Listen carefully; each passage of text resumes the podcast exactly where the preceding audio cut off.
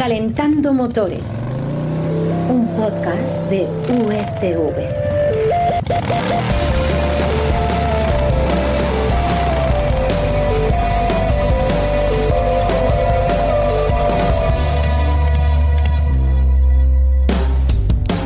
Hola, bienvenidos a Calentando Motores, el podcast en el que te vamos a contar de la forma más sencilla posible lo más relevante, lo más llamativo que ha pasado en el mundo del motor durante estos últimos días. Como siempre, lo vamos a hacer con los expertos de motor de Unidad Editorial que van a ir directos al grano. ¿Y de dónde sacan esa información? Félix, ¿qué tal? Buenas, pues como siempre, de marca coches y de las secciones de motor del mundo y de expansión. Oye, lo has dicho perfecto, ¿eh, Florian? Casi no, como Floro. Casi no lo habría dicho mejor. De donde mejor se entera uno de las noticias, por supuesto. Coches, motos, normas. Que por cierto, vamos a hablar de posibles normas que a muchos no les van a gustar. En fin, soy Carlos Espinosa y esta semana te vamos a hablar del coche español más potente que hay en el mercado actualmente, si exceptuamos al hispano-suiza Carmen. Lo hemos probado y te vamos a contar cómo va. También de los nuevos límites que el gobierno está planeando para circular por autovías y autopistas. Y terminaremos con el nuevo Italjet Dragster, un scooter de aspecto muy, muy radical. Tenemos los temas bien colocados en el maletero, nos ponemos al volante, nos ajustamos el cinturón, esperamos a que el semáforo encienda su luz verde y arrancamos.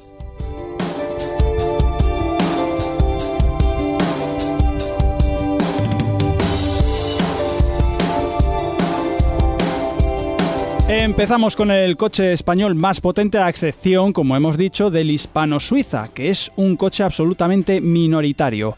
Félix, hola de nuevo. Buenas, ¿qué tal? Minoritario y eléctrico puro. y eléctrico puro, eso es. ¿De qué coche estamos hablando y qué lo hace tan especial? Supongo que la marca la habrás adivinado ya. Eh, Me lo temo, a ver. Pues, pues se trata de un Cupra, por supuesto. ya sabes que la marca nació como una versión deportiva de SEAT y ahora luce un sello independiente e incluso tiene diseños propios. Ajá. Y el modelo no puede ser otro que el más exitoso de esta marca que lleva cuatro años en el mercado, el Formentor. Claro. Y en concreto, la versión más potente sería la VZ5. Ujú. Me preguntabas qué lo hacía tan especial. Y se trata del motor, que es un 5 cilindros. Recordarás los Audi, que Eh, son sus padres, ¿no? ¿Eh? Porque es de origen Audi este motor. Hmm. De ahí el número 5 en su denominación, porque lleva 5 cilindros y es muy veloz. Y de ahí la V y la Z. Ah, o sea que viene de la propia palabra veloz. No, está bien Exacto, pensado, oye. Sí, sí, sí, sí, sí. Bueno, y como los Veloce italianos. y tal, ¿no? Efectivamente, efectivamente. Tiene 390 caballos. Toma ya. Y está limitado a 7.000 unidades en todo el mundo. Pero la verdad es que es una cifra de producción alta eh, para, Mm. para un modelo que, que va a un segmento de nicho. Sí. Y seguro que todo el que quiera uno y esté dispuesto a pagarlo, pues lo podrá tener. Sí, oye, has dicho 390 caballos, ¿verdad? Has dicho 390, que me parece Sí. una potencia ya descomunal. El resto de datos de su currículum técnico seguro que también serán impresionantes, ¿no? Claro, claro. eh, fíjate. 390 caballos, como hemos dicho. Mm. 480 newton metros de par. Sí. Cambio de SG de 7 velocidades. Tracción total. ¿Eh? 250 kilómetros hora. Supongo y- que limitado. Sí, esto como siempre, ya sabes, electrónicamente. Claro, claro. Y de 0 a 100 en 4,2 segundos, que es un tiempo para quedarte, pues eso, pegado al asiento. Sí, oye, supongo que como complemento a todo este potencial mecánico habrá, habrán preparado en Cupra un chasis a la altura, ¿no? Supones bien. Y además en esto SEAT, su deportividad tiene fama, ¿no? Eh, hay en realidad muchas cosas que adornan este potencial. Hmm. Ya hemos dicho que tiene tracción a las cuatro ruedas. Eh, también, además, tiene suspensiones rebajadas, cambio con las levas detrás del volante, sonido de escape más grave de lo habitual en cualquier Cupra. Y eso son cosas eh, muy interesantes. Cositas, cositas. Sí, sí, sí. Pero es que además tiene, fíjate, unas suspensiones electrónicas con 15 grados de ajuste. Buah. Un sistema de torque splitter que redistribuye la potencia también de manera diferente entre las ruedas traseras para mejorar el agarre. Y espérate, espérate que sigo. Espera, sí, a ver, dime. Pues a ver, que si quieres te puede dar lo contrario agarre. A ver, como que eh, uno en un coche siempre ne- necesita agarre, ¿no? Depende, o disfrutar, ¿eh? Bueno, depende sí. de donde estés. En los deportivos, que nos gusta de vez en cuando, pues eh, ¿qué, qué- qué- qué nos gusta hacer? Derrapar, Bueno, ¿verdad? algunas veces, a ver, Claro. poquitas, pero bueno. Exacto. Pues cuenta con un modo drift que te hace, vamos, que la fuerza que recibe el eje trasero se envíe en su totalidad a la rueda que queda en el exterior de la curva. Todo para que derrape un poquito. Oh, Y espérate, que es que esto lo he probado en Finlandia, en la tierra de Santa Claus, y flipas lo divertido que es este coche. sobre nieve. Sí, y sobre hielo. Y- Alucinante. y no te cruzaste casi, ¿no? Eh, bueno, el problema era que a lo mejor hacías el donus entero, cuando no debías hacerlo, ¿no? Pero sí, sí, no, no, es francamente divertido. Oye, y bueno, eso sobre nieve o hielo, pero imagino que también lo pudiste conducir sobre asfalto. Cuéntanos cómo va. Sí, bueno, es muy, muy ágil, agilísimo diría yo. Eh, gira muy plano, no pierde tracción si no quieres que la pierda, como hemos dicho. Y ojo, frena muy bien, muy contundentemente.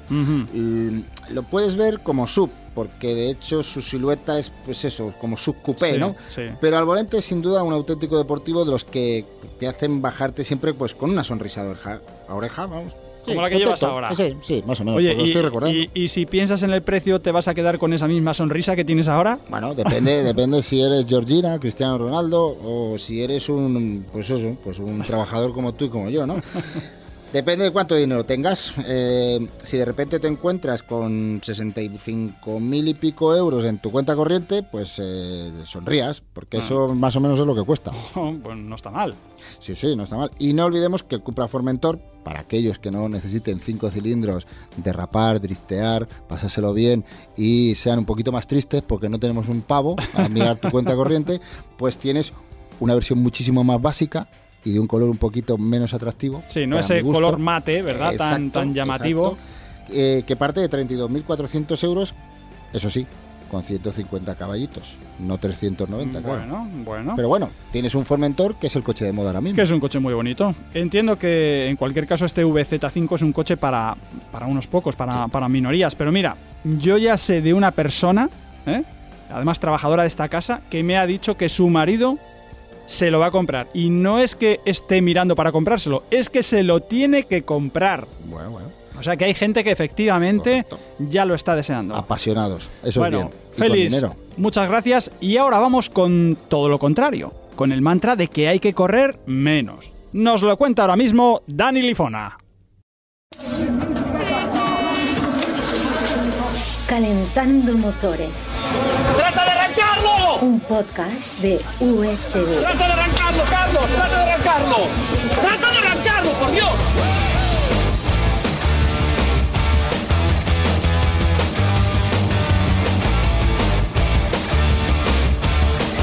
Bueno, pues como decía Luis Moya, arrancamos de nuevo y en este caso vamos a saber o vamos a conocer esa amenaza que ya se está cociendo respecto a los límites de velocidad en autopista y autovía. Dani Lifona, bienvenido. Hola Carlos. Oye, ¿qué tipo de amenaza tenemos ahora y quién nos la puede o quiere imponer? Pues mira, es una amenaza que ya vivimos en 2011. A ver. Se trataría de volver a dejar las autovías y autopistas con un límite máximo de velocidad de 110 kilómetros por hora. Mm, ¿Te suena de algo, verdad? Me suena de algo. Bueno, y respecto a quién nos lo va a imponer, lo primero que hay que decir es que todavía no hay nada decidido. Ya. Estamos en la fase del cuando el río suena. Ya, o sea, eh, aquí alguien va a matar a alguien, ¿no? Eso es. Y el que ha hecho sonar el río es la ministra de Transición Ecológica y Reto Demográfico, Teresa Rivera. Ya. Resulta que está preparando un plan de ahorro energético que de momento solo lanza unas recomendaciones y una de ellas sería esta medida de pasar de 120 a 110 kilómetros por hora. O sea, fíjate, eso de ahorrar energía, claro, me recuerda a lo que hizo Zapatero hace, como tú dices, 11 años. Pero claro, ahora, ¿qué razones da la ministra para... Bueno, no para imponerlo, pero sí para soltar ya la cantinela y que nos vayamos haciendo la idea. Bueno, los motivos son mm, muy parecidos a los de 2011. Mm. ¿Sabes eso de que el que quiere hacer algo busca la norma y el que no quiere hacerlo busca la excusa? Sí. Pues eso. En 2011 con Zapatero, si te acuerdas, el argumento era que había que ahorrar en combustible porque el barril de petróleo Me estaba acuerdo. en 120 dólares. Ahora eh, está eh, a casi 110 dólares, más o menos como en 2011. Sí, sí. Pero hace menos de un mes y medio llegó a estar en 120 dólares. Ya, ya. Lo cierto es que eh, el, el petróleo está muy caro y España se gasta más de 3.000 millones de dólares al mes en importar energía, Mm. más de 100 millones diarios, Ya. no solo en petróleo, también en gas. Y claro, lo que se pretende es ahorrar. Ya, ya. Pero mm, además hay otra excusa. ¿Te la imaginas? bueno, a ver, cuando uno ahora en estos días, por desgracia, habla de, de ahorrar energía, siempre sale eh, el tema de no, no le demos dinero a Vladimir, a Vladimir Putin. No sé si vas por ahí. Ahí le has dado, Carlos. Ya sabes que importamos petróleo de Rusia y claro, si gastamos menos, le compramos menos petróleo y él tira menos bomba. Es me- mejor persona. Eso no le porque- dejamos ser mala persona, claro. porque mm, le estamos financiando la guerra de Ucrania, Ya, no, no hay que ya. Ese sería el argumento que barajan, aunque a veces no lo dicen con tanta claridad. Ya. Oye, y a todo esto eh, siempre se me viene a la cabeza la misma persona o el mismo organismo, la DGT. Eh, ¿Qué hace? ¿Que sí? ¿Que no? Eh, ¿Se calla? Pues mira, de momento el director de la DGT, Pere Navarro, Hmm. eh, pues está tan contento Ya. porque est- están luchando a, a su favor y en esta ocasión no es él el que está haciendo el desgaste, es la ministra Teresa Rivera la que lo pide. Y recordemos que Pere Navarro en 2011, cuando ya era director general de tráfico, lo vio con buenos ojos. Hombre, así, que sí lo vio, claro. así que no, no esperes que diga que le parece mal porque no lo va a decir. Al fin y al cabo, pues reducir la velocidad pues eh, es, es un- es una medida para mejorar la seguridad vial. Ya, bueno, pero oye, a ver, eh, repetimos, me estás hablando de recomendaciones, claro, y cuando, cuando oyes hablar, no, es una recomendación, a ver, posibilidades de que esto se convierta en una norma. Eh, esto, ¿cuántas hay, más o menos, si tienes una idea? Y, también, si esto se convierte en una norma, ¿cuándo podría ser?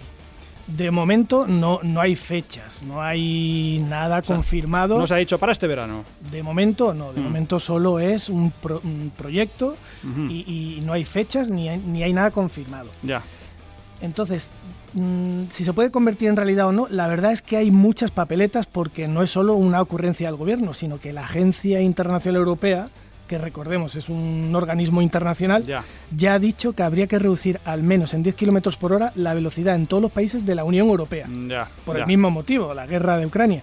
Y ojo, que recomiendan también que en las carreteras se pase de las carreteras convencionales se pase de 100 a 90 kilómetros por hora en toda Europa y en las ciudades de 50 a 30 kilómetros por hora. En España mm, ya tenemos parte del trabajo Uh, hecho, porque sí. recuerda que en las carreteras convencionales el 90. el límite máximo son 90 kilómetros por hora. Y en las ciudades, las vías urbanas con un solo carril por sentido de la circulación también tienen la velocidad limitada a 30 kilómetros por hora. En eso vamos por delante respecto a Europa. Ya, pero tú imagínate que nos ponen 30 en todas las calles de las ciudades. 30. Es que, a ver, eh, yo siempre quiero que la gente cumpla las normas, que las respete, pero es que no veo a la gente cumpliendo esa norma. A 30 por hora. O si tú recuerdas, por ejemplo, eh, hace 11 años, cuando pusieron aquellas pegatinas con un 1 tachando el 2 en los límites de velocidad de las autovías, ¿eh? que, que ponía 110, ¿tú crees que la gente iba a 110? ¿Tú qué veías? Pues eh, no, eh, mucha gente no, no cumplía no cumplía esos límites ver, de yo- velocidad y puede volver a ocurrir. Bueno, en fin. Veremos a ver qué pasa. Ahora, eh, en fin, eh, solo queda esperar. ¿eh? Dani, muchas gracias por anticiparnos esta posible norma que ya veremos, que como tú dices, cuando el río suena... mm. Y ahora nos vamos con la Italiet Dragster. La viene montando ya mismo Florian.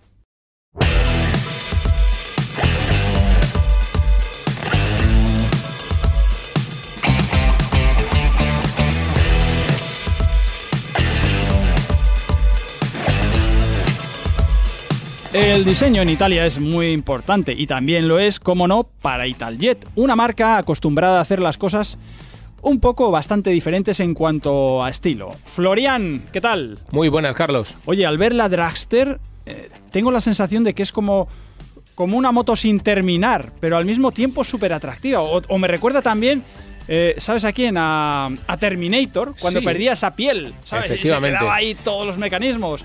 Eh, pero quizá lo más llamativo de todo lo que he visto es la horquilla. Eh, Claro, porque no la ves.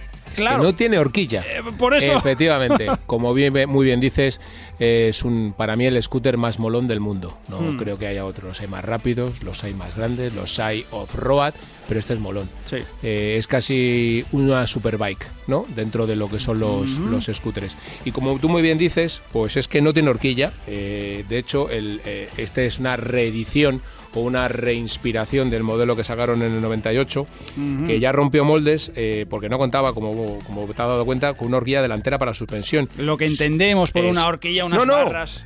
Acuérdate, eh, visualiza la Yamaha GTS 1000, que Mm. aquella que no tenía, lo que tiene es un sistema que, que recuerda al que llevaba esta, esta GTS, Mm. y es que eh, eh, es el, chasis tubular que emplea, Mm. eh, es un bastidor, vamos adelantando, que es de cromo moliteno, muy, ligero, Mm. y lo que tiene es que, que además se, vea, eh, se queda totalmente a la vista, es un tren delantero denominado SIS, Sistema Independiente de Dirección eh, que permite separar la dirección de la suspensión mediante un basculante monobrazo. Es como si llevara la parte de atrás en la parte delantera Mm, y todo ya, sujeto ya, ya. con un mono, monoamortiguador de Paioli que va en el centro, entre los pies del piloto, con lo cual no hay horquilla. Qué cosa más extraña. Oye, y dentro de este esqueleto o armazón, llámalo como quieras, eh, ¿hay motores eléctricos o, o de gasolina? Habrá motor eléctrico a final ¿Cómo de año, pero ya hablaremos de él. Voy a hacer como ahora como hace Quique, que me encanta. Ya hablaremos en el próximo en próximos podcasts. Os enseñáis unos a otros, ¿eh? Eso está bien. Efectivamente. Este ahora viene, este año viene con dos motorizaciones. Una de Ujú. 125,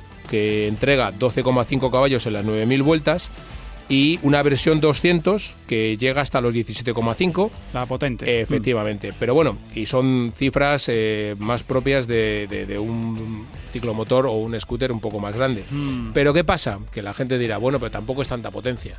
Pero el tema es que es el peso.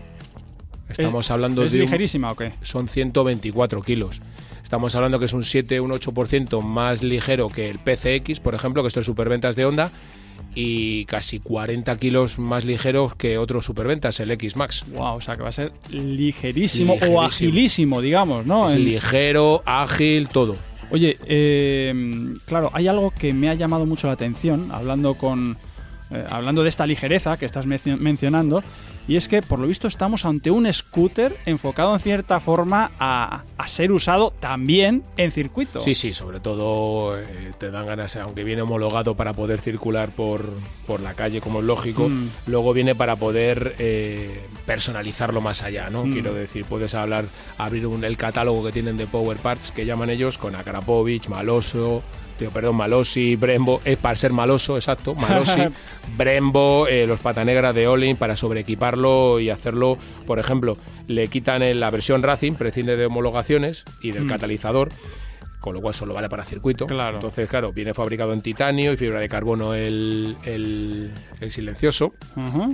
Le quita 3,4 kilos, con lo cual estamos hablando de que está por debajo de los 120 kilos y le aumenta 3 caballos, con lo cual ya estamos a baja- entre que bajas el peso y le aumentas la potencia, eh, el- con un sonido ensordecedor perfecto Mm, para el circuito. Ya, ya. Oye, y aparte de personalizaciones para correr más, eh, hay también personali- personalizaciones, a ver si lo digo bien, estéticas. Sí, hay un, ya te digo, por ejemplo, con Andrea Suspensiones que va a hacer unos amortiguadores especiales en otro, en distintos colores que ya llegan en rojo, en Mm, amarillo, qué chulo. pero también va a haber eh, componentes originales que se cambian porque, por, por componentes con fibra de carbono.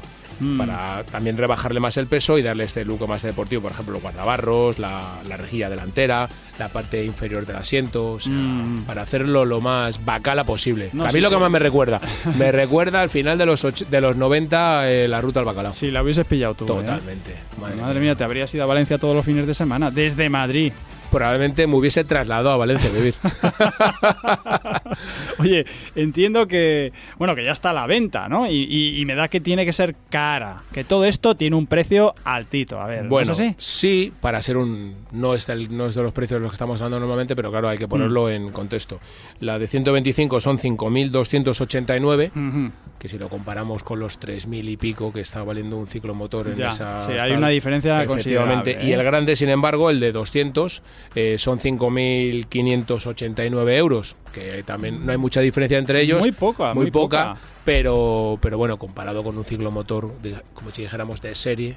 Bueno, y aprovecho que hablamos de Italjet para hacerte una pregunta sencillita. Ah, es bueno, sencillita, a ver que me las conozco. sí. Ya. Mira, tuvo tanto éxito Italjet en aquella época, en los finales de los 90. Sí. De hecho, uno de sus modelos de, de ciclomotor pequeñito, que de- ya hablaremos en otro podcast, eh, está en el MoMA, en ¡Ostras! la colección permanente del MoMA por Mm. aquellos diseños. Bueno, el hecho es que estuvo incluso participando en el Mundial de Motociclismo de 125 cuando los motores eran de dos tiempos. Mm, Y estuvo tres temporadas corriendo. Tres ver, temporadas. Sí, dime una temporada, una de ellas en las que Italjet participara en el Mundial.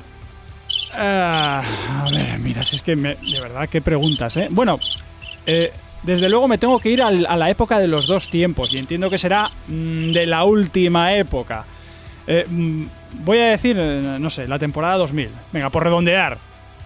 ¡Toma! Pero bueno, No pero creo. bueno, por la cuadra. ¡Ha entrado! ¡Ha entrado, ha ¡Ha entrado! ¡Hay gol en las ¡Ah, gaunas! qué bien! Sí, señor, participó en los años 2000, 2001 y 2002 con su Italjet F-125. Eh, y en el año 2000 fueron los pilotos eh, Hulls, eh, Tresoldi y, Tresoldi. atención, Leo Haslam, León Haslam, que era el hijo que fuera luego Haslam. y que luego fue campeón de Superbikes. Ah, Mira, no sé ni cómo lo ha hecho. yo, yo tampoco, la verdad, ¿eh? Pero lo que dices, oye, tenía algunas posibilidades de acertar. Florian, con este buen sabor de boca, para mí, por lo menos, ¿eh? lo dejamos. Por cierto, y no dejéis de daros una vuelta por Marcacoches y por las secciones de El Mundo y Expansión y hacerlo. No hagáis como Putin, que sigue sin hacerlo y De sigue verdad. tenso, tenso y dando por saco. Claro, pues hay que recomendarle más. Efectivamente. más- en fin, que nos escuche. Bueno, eso en cualquier caso lo tiene que recordar Putin y todos los demás. Y ahora apagamos el motor, que no queremos contaminar si no es necesario. Dejamos el coche en el garaje y las llaves las dejamos a la vista, porque pronto volveremos a utilizarlas para estar contigo en una semana. Hasta entonces, disfruta del motor. ¡Adiós!